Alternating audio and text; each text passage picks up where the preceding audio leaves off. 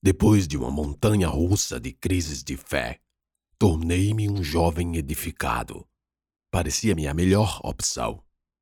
Nos últimos dois dias, rezei mais que em todos os dois meses que ficavam para trás. Primeiro, tirei o colar que tia Maria me deu. Imaginei que o certo seria queimar, mas precisava antes me tornar poderoso para enfrentar a fúria do Satanás. Pensei em me confessar, só que eram numerosos pecados, numa lista infindável. Ademais, a catedral ganhou notório vai e vem. Pobre do padre, que estava soberbado com tantas confissões da tropa. A minha poderia esperar, também. Calharia em breve a hora certa. Esperava que, com a coragem, vir-me-ia a força para derrotar o covarde que havia em mim. Sim, era preciso valentia para descrever, em prosa, ao padre confessor, as horrendas abominações das minhas ações e pensamentos. E o colar? E se não foram os coquinhos que me salvaram do nego velho? Deus havia de me responder em breve. Enquanto isso, guardaria o amuleto satânico num lugar secreto. Nada de destruí-lo, não por enquanto. O diabo é poderoso. Converia não o insultar, não agora, só depois. Acontece que nesses dois dias andava eu triste, soturno, angustiado, sofrendo pela vida que levava, pelo abandono de ideias que ali me perseguiam. Pensei diversas vezes em deixar a marcha, peticionar para entrar no convento, seguir os passos de Padre Honório. Certamente lembrava, era um pecador como eu, mas não se deixava levar. Passara tanto tempo me vendo um soldado que largara a empreitada me deprimia bastante. Compartilhei por alto com Mana, que só sugeriu que fizesse o que o coração mandasse mas que planejasse com juízo. Foi então que Távora, captando minha presença humilde no convento e me vendo quase em ponto de receber a extrema unção, perguntou se queria acompanhá-lo nos afazeres ordinários. Aceitei. Está mais calado? Que há? Nada, só reflexões. Posso saber sobre? Hesitei a princípio em falar, mas o tenente-coronel era meu confidente, aquele em quem mais confiava. Penso em ficar e me internar no convento de dominicanos. Ele me olhou com claro espanto. Sorriu alargando ainda mais o rosto quadrado, com sua forte mandíbula.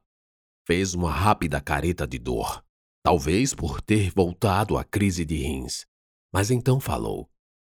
De onde vim, os jovens pobres têm duas opções: seminário ou escola militar. Por que pensa em desistir da vida da caserna?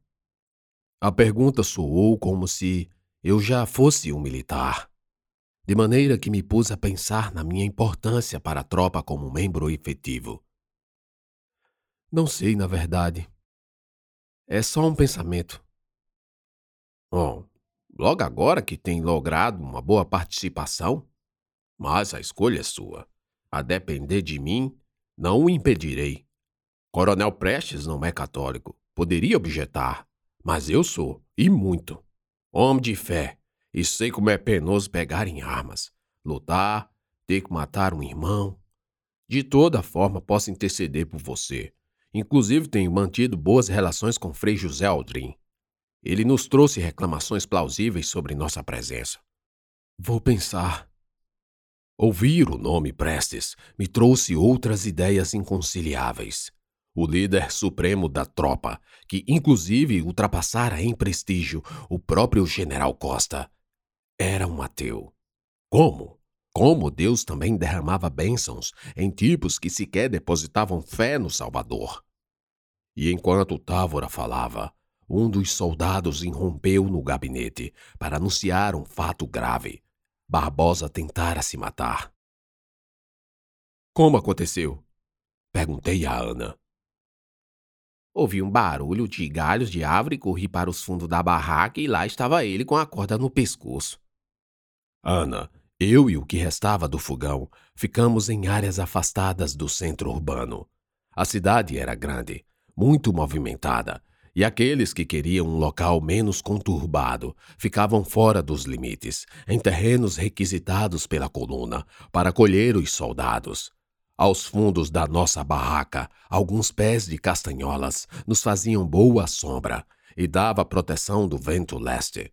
Já era tardinha, com o sol avermelhado, assim como o pescoço de Barbosa, rasgado pelo aperto do nó, embora o eritema fosse incapaz de voltar a colocar sua vida em risco.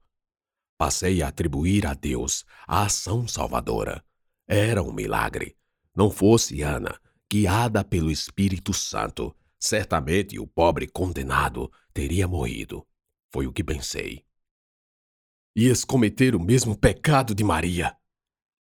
O que está dizendo? Ana me interrompeu. Não é da sua conta. Deixe que fale com ele. Não está vendo que sua alma aflita precisa de ajuda? Vós é que ficou maluco. Ontem mesmo estava falando coisas sobre salvação da menina e agora está aqui com essa ladainha de branco. Olhe como fala. Levantei a voz, crescendo sobre Ana. Barbosa, encolhido, parecia sequer notar a peleja que se instaurou por sua causa. Vós mercê que inventou essa história de querer ser padre por modo de deixar a coluna. Pensa que não sei que é medo dos infernos de morrer? Eu sei que é. Não sabe nada, negra. Falei com um tom de insulto. Negra sim, mas não frouxo como vossa mercê é. Mijão, cagão. Aquilo me matava. Era a forma que Ana tinha de me ferir, de me maltratar. Senti tanta raiva dela que o pensamento que me ocorreu foi surrá-la com um cinto, uma vara, um chicote. E assim corri para a mula, peguei as correias e tornei para ela. Apertava o objeto de couro com a mão sedenta, olhando atentamente para aqueles olhos negros grandes e acesos. Senhorzinho não tem coragem, ela falou com calma e serenidade. Depois se aproximou quase encostando e repetiu: Vamos, faça. É só um menino frouxo. Maldita! Levantei alto a correia, mirei para golpear em seu rosto, para vergastar e marcá-lo, e ela jamais esquecer desse insulto mundano contra um servo de Deus. Ele estava comigo. Fechei os olhos e pedi: Senhor, seja meu braço. Dai-me força contra essa obra do demônio, pois eu sou forte e corajoso. Então, golpeei, mas esqueci de antes abrir os olhos. Galeguinho? Galeguinho! Acordei alta madrugada, a visão toda embaçada. Vultos à minha frente se moviam, indo e vindo. Uma dor latejante na cabeça. Parecia que dentro havia um relógio. E a cada vez que tia Maria falava, sinos sibilavam em meu cérebro. O que aconteceu? Perguntei. Vós mercê apanhou Diana. Eu não lembrava de nada. Soube depois por detalhes que tia Maria me contou que meu golpe de correia acertou só o ombro de Ana e que depois ela me derrubou, lançou mão de uma pedra e me bateu com ela na cabeça. Deu só uma.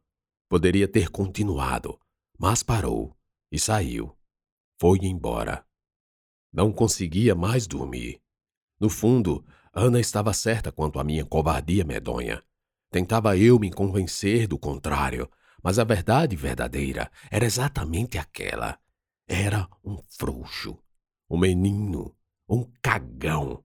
Pior, sem fé. Como haveria de ter coragem sem fé? Impossível. Daí o motivo e a explicação de tanta aflição. Olhei para Barbosa que continuava no mesmo local, encolhido.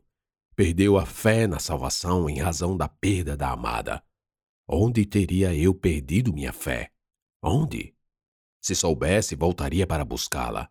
Barbosa e eu, juntos num tremedal sombrio. Ambos nos consumíamos a nós mesmos.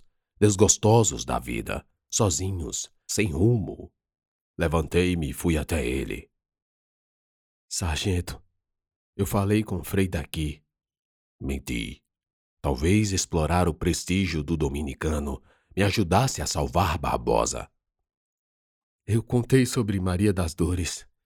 Ele me disse que Vós Mercê fosse se confessar. Meu ouvinte mal se mexia. Isso que está ocorrendo conosco, continuei, decorre de nossos pecados. Precisamos nos confessar. É isso. Tenho certeza de que é.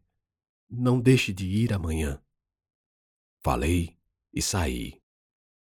Deitei-me novamente. Por mais que me esforçasse, meus pensamentos eram apenas em Ana. Chorei até cair no sono.